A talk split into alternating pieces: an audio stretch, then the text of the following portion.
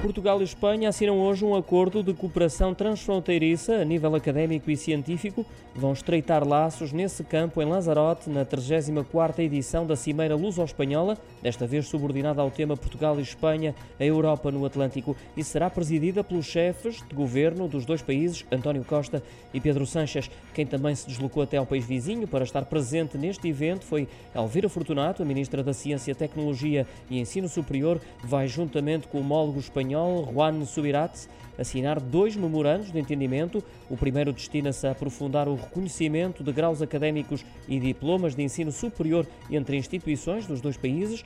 O outro diz respeito ao campus rural transfronteiriço e visa promover o desenvolvimento de estágios de estudantes do ensino superior, curriculares ou extracurriculares, no meio rural em ambos os lados da fronteira, de forma a impulsionar a mobilidade estudantil.